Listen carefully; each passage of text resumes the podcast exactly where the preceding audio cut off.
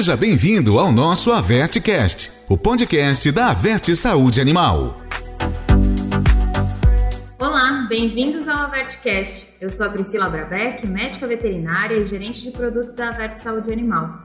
Hoje estamos com a doutora Daniela Ramos. Ela é médica veterinária, especialista em comportamento animal e sócia proprietária do Psicovet Centro, em São Paulo. O aumento da expectativa de vida dos nossos cães e gatos é uma feliz realidade para todos. E o nosso papo de hoje é sobre esse tema: cães e gatos idosos. Nesse primeiro episódio, abordaremos cinco dicas de ouro da doutora Daniela Ramos para os cuidados e bem-estar dos nossos cães e gatos idosos. Olá, Priscila, olá a todos. Queria agradecer esse convite. É um prazer estar aqui, Pri, conversando com você sobre esse tema tão interessante e ao mesmo tempo muito importante, né? Nossos animais estão vivendo muito mais, estamos todos muito felizes, inclusive eles, mas nós temos dificuldades, né? Alguns desafios aí para enfrentar. E eu espero aí que essas dicas ajudem a todos a lidarem melhor e serem ainda mais felizes com seus pets idosos. É uma realidade muito feliz e poder trazer aqui mais informações que ajude né, os tutores de cães e gatos idosos aqui no dia a dia e cuidados é muito importante.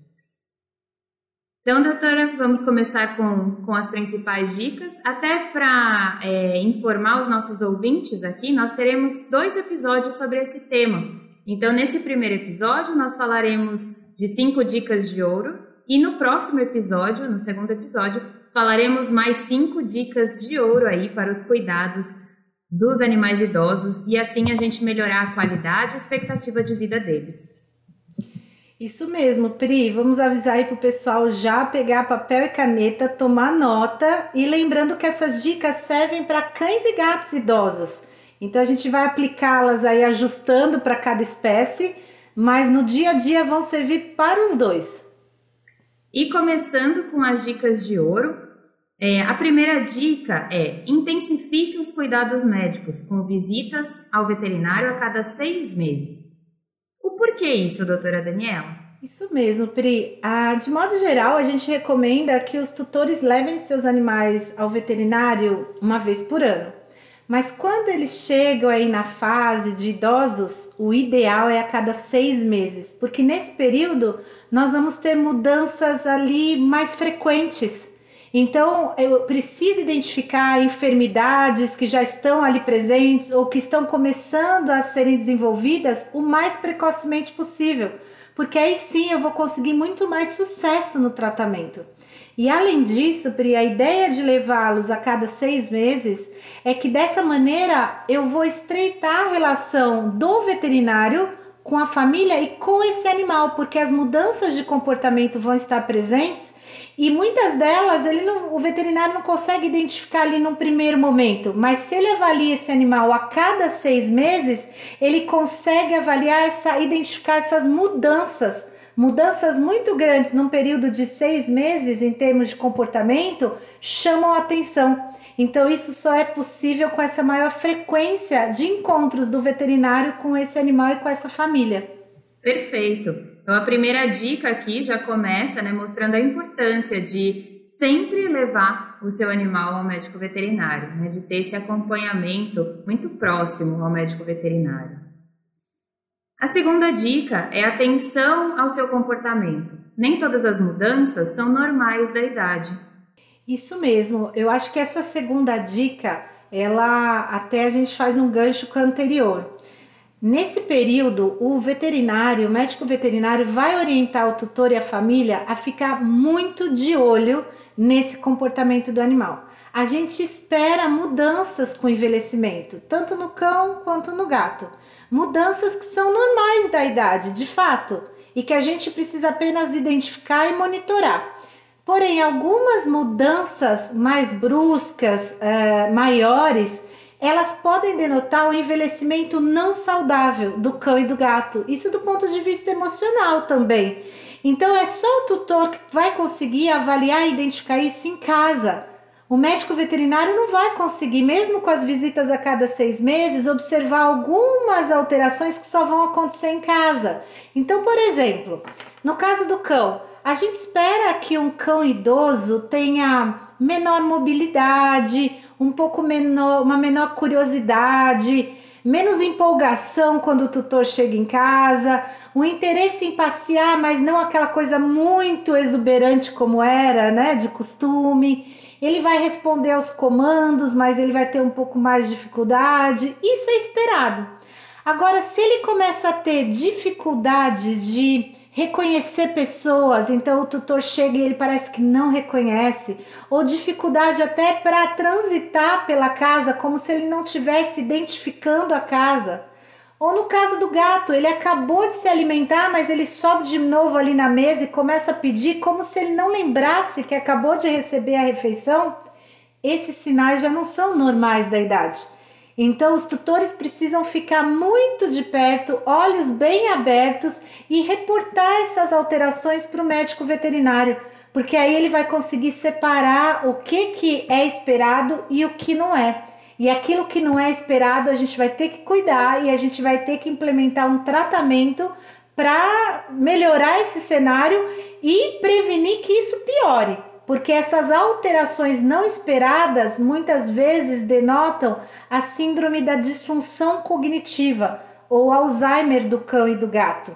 Isso progride rapidamente, a gente tem que intervir. Então, olhos bem abertos, pessoal, no comportamento dos seus animaizinhos aí em casa. Doutora, é, você citou aqui a síndrome da disfunção cognitiva, é, que é né, o, o que a gente fala que é como se fosse o Alzheimer, né? A gente né, pega nosso modelo né, humano aqui, fala, ah, é como se fosse o Alzheimer. E tem uma idade que isso é, é começa nos animais, em cães e gatos, é, tem uma idade que aumenta essa frequência, ou mesmo é, alguma idade que a gente já possa começar uma prevenção? Como que, que funciona?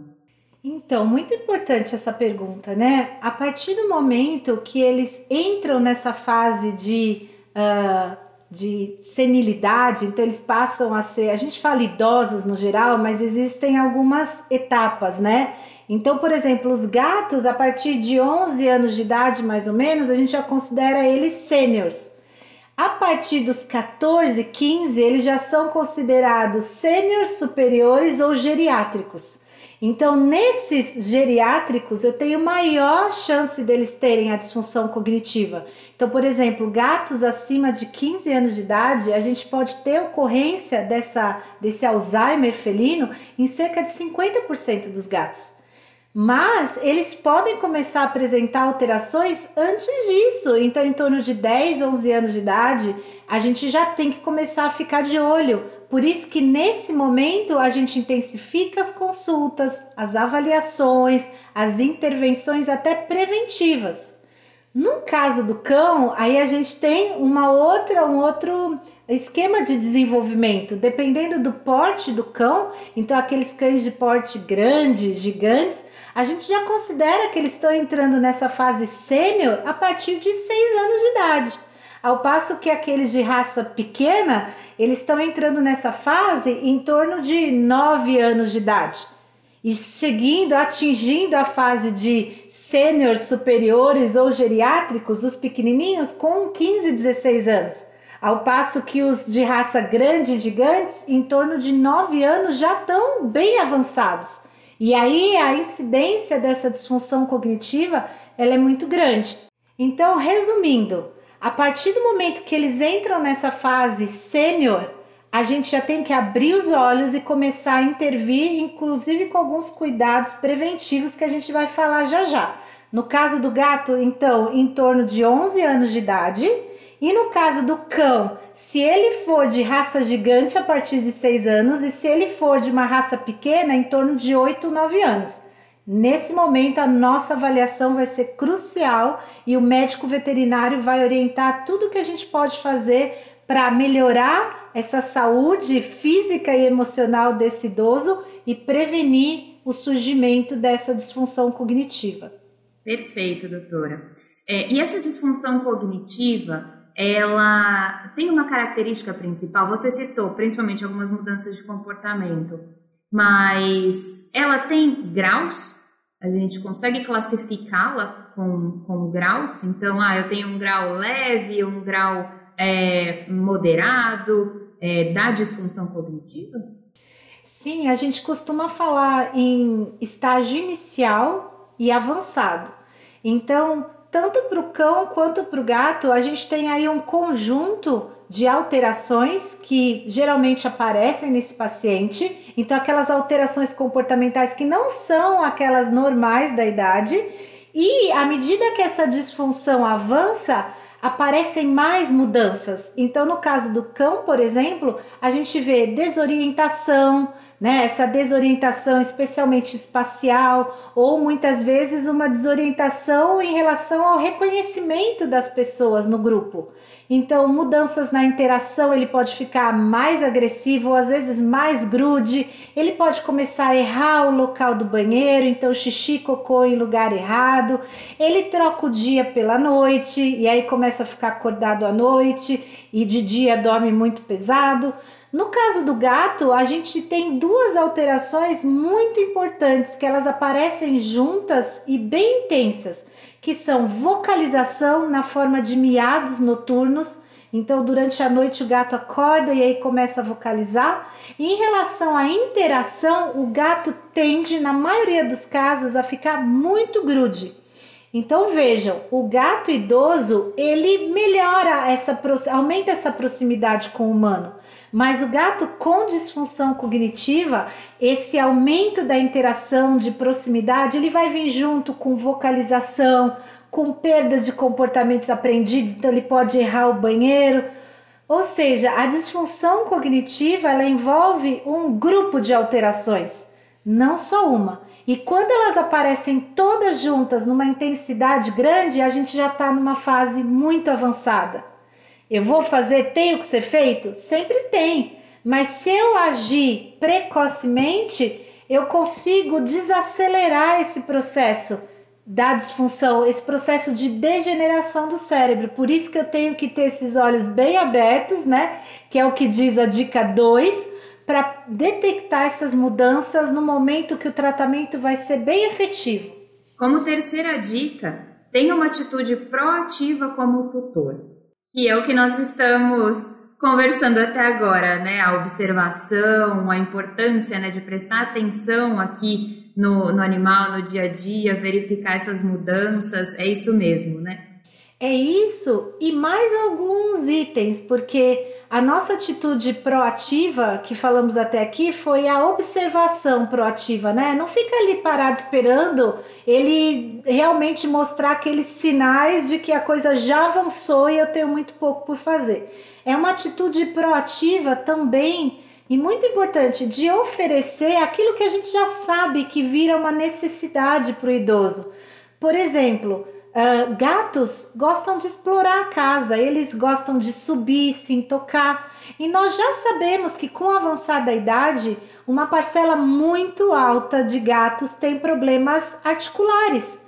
Muitos desses gatos sentem dor, então, o veterinário já vai se antecipar em promover cuidados médicos, se identificar esses processos nos gatos, mas nós em casa precisamos fazer, oferecer então superfícies é, mais agradáveis, mais macias para esse gato, porque ele vai descansar e ter um relaxamento maior. Esses idosos, cães e gatos, muitas vezes têm dificuldade no controle da, da, própria temperatura, então eu tenho que me precaver se eles têm acesso a quintal durante o dia, promover aí áreas sombreadas, colocar os colchõezinhos, as casinhas em áreas de sombra, porque eles podem ali ficar expostos muito tempo ao sol e terem problemas graves. Então, a, até a gente vai falar mais adiante sobre a alimentação, a gente tem que ser proativo, não vamos esperar ele pedir uma alimentação especial, a gente precisa oferecer. Então, nesse sentido, tutores de cães e gatos, grudem nos seus médicos veterinários porque eles estão super aptos e preparados para orientar tudo isso, toda essa listinha. E assim, né, doutora, também é, oferecermos aos nossos cães e gatos idosos uma melhor qualidade de vida e, consequentemente, uma maior expectativa de vida.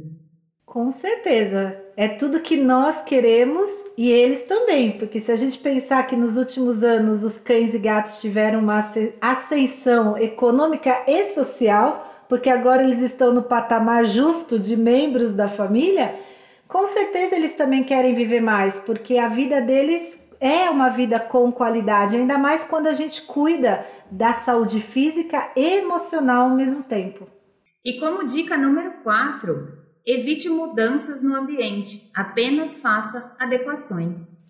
Isso, esse ponto das mudanças é, é fundamental porque muitas vezes as pessoas até pensam que ah, eu vou enriquecer essa minha casa, essa rotina do meu cão com novidades para ele se distrair.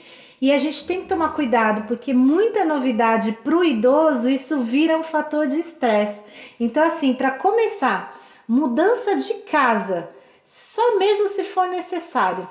Né? Já estava programado, não tem jeito, então vamos lá, mas vamos fazer uma mudança gradativa, inclusive, especialmente no caso do gato, mas no cão também, levar a mobília antiga para casa nova porque para eles é muito importante esses itens do ambiente para dar dicas de familiaridade, para ele se sentir um pouco mais familiar com o novo ambiente, especialmente o gato. Mas se for algo que dá para postergar, a gente não recomenda mudança de casa com o bichinho idoso. Afora a mudança de casa, mudanças dentro de casa, reformas, vamos redecorar a casa, trocar mobília Novamente, especialmente no gato, muito cuidado. Eles são muito sensíveis a pequenas mudanças e tem gatos que se estressam tanto com mudança, inclusive pequena, de uma ou outra mobília, que eles ficam, eles deixam de comer, eles se intocam e não saem mais. Então a gente deve evitar, ou quando não for evitável, a gente deve fazer muito gradativamente. E pensarmos, o foco tem que estar nas adequações do ambiente. Isso sim é importante. Já até falamos, né, no caso de gatos, plataformas, rampas para facilitar aí o acesso às mobílias. No caso do cão, que está com problemas ali de trânsito na casa, muitas vezes eles perdem a visão, ou aqueles que já estão com a disfunção cognitiva e se perdem na casa, a gente pode usar passadeiras então, por exemplo, a gente escolhe uma passadeira de uma determinada textura e coloca ela bem no meio do corredor e nunca muda ela, tem que ser aquele, aquela textura. Isso vai fazer com que o cão detecte que quando ele pisa naquela superfície com aquela textura, é só ele seguir andando que ele vai chegar no quarto onde tem a caminha dele.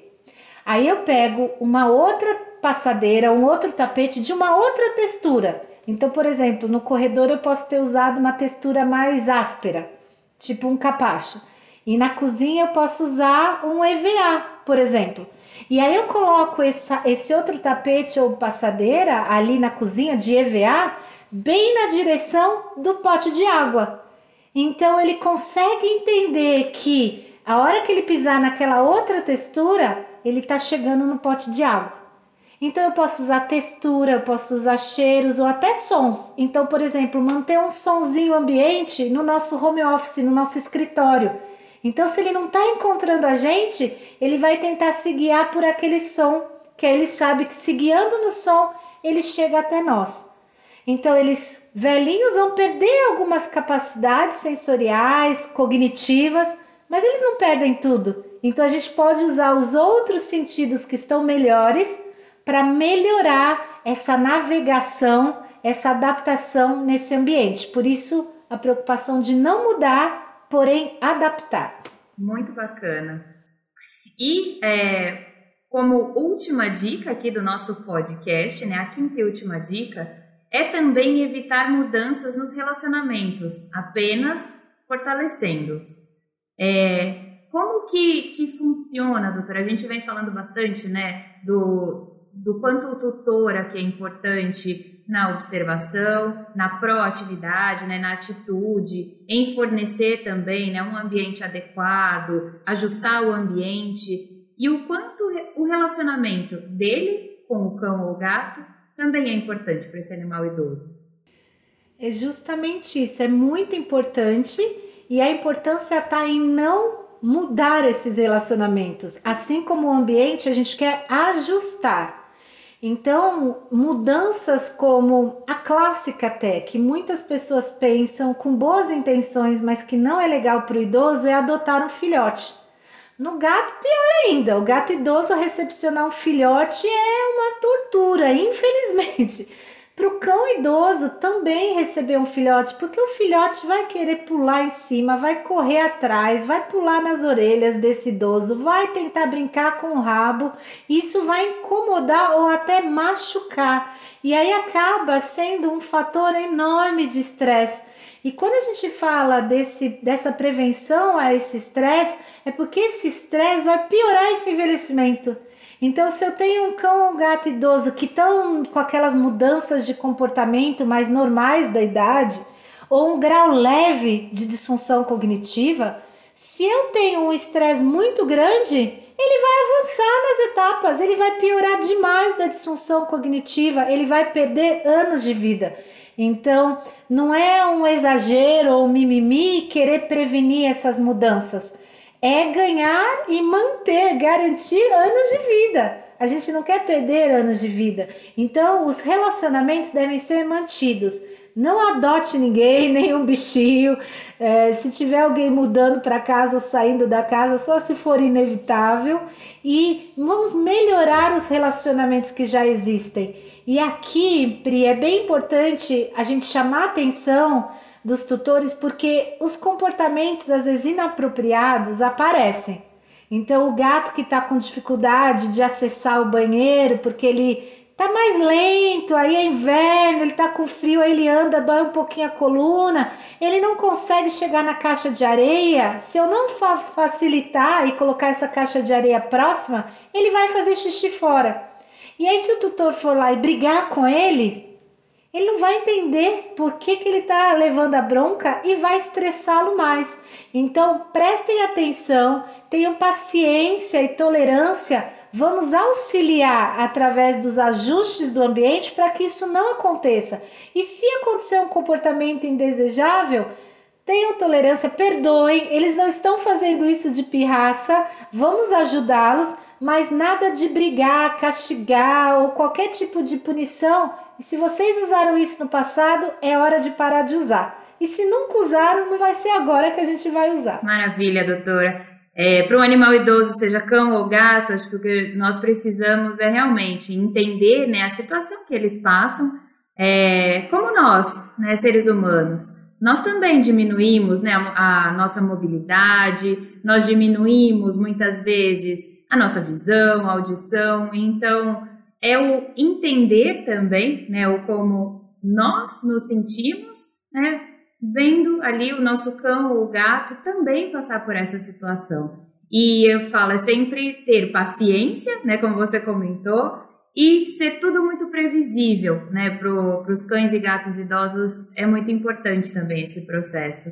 E tudo isso, né, com o objetivo de evitar também o estresse e, consequentemente, a gente evitar que eles piorem, né, e que essa é, disfunção e que esse estresse piore as condições de saúde deles. Né? Sim, e essa analogia que você fez de pensarmos em humanos idosos, ela é perfeita, porque nós, isso é, é, é humano, né? A gente olha para os nossos animaizinhos, filhotes, adultos ou idosos, sempre como criancinhas.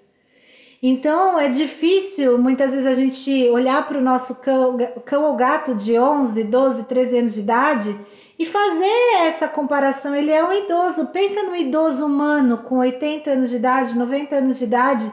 Ele vai ter dificuldades, ele vai agir de maneira inadequada. É para nós, quando a gente imagina um humano idoso, é óbvio que a gente tem que ter paciência e tolerância. Mas como nós olhamos para os nossos pets como crianças eternas, às vezes a gente pede essa tolerância, essa paciência. Então, lembrem disso, façam essa analogia e cada vez mais se esforcem em compreender o que é estar no lugar dele, o que é esperado nessa idade. porque aí sim a gente vai poder seguir amando eles, desfrutando dessa interação e cuidando da melhor forma possível, porque esses anos ganhos podem ser anos incríveis para todos nós. Com certeza, e anos muito felizes. Né? Doutora, muito obrigada. É, fiquem conosco, teremos o nosso segundo podcast com mais cinco dicas de ouro aqui da doutora Daniela Ramos sobre os animais idosos, sobre os nossos cães e gatos idosos. Então não perca no próximo episódio do Avertcast. Obrigada, doutora. Obrigada, Pri, obrigada a todos e a gente se vê no próximo para as próximas dicas de ouro. Tchau, tchau. Você acabou de ouvir a Vetcast, o podcast da Vet Saúde Animal.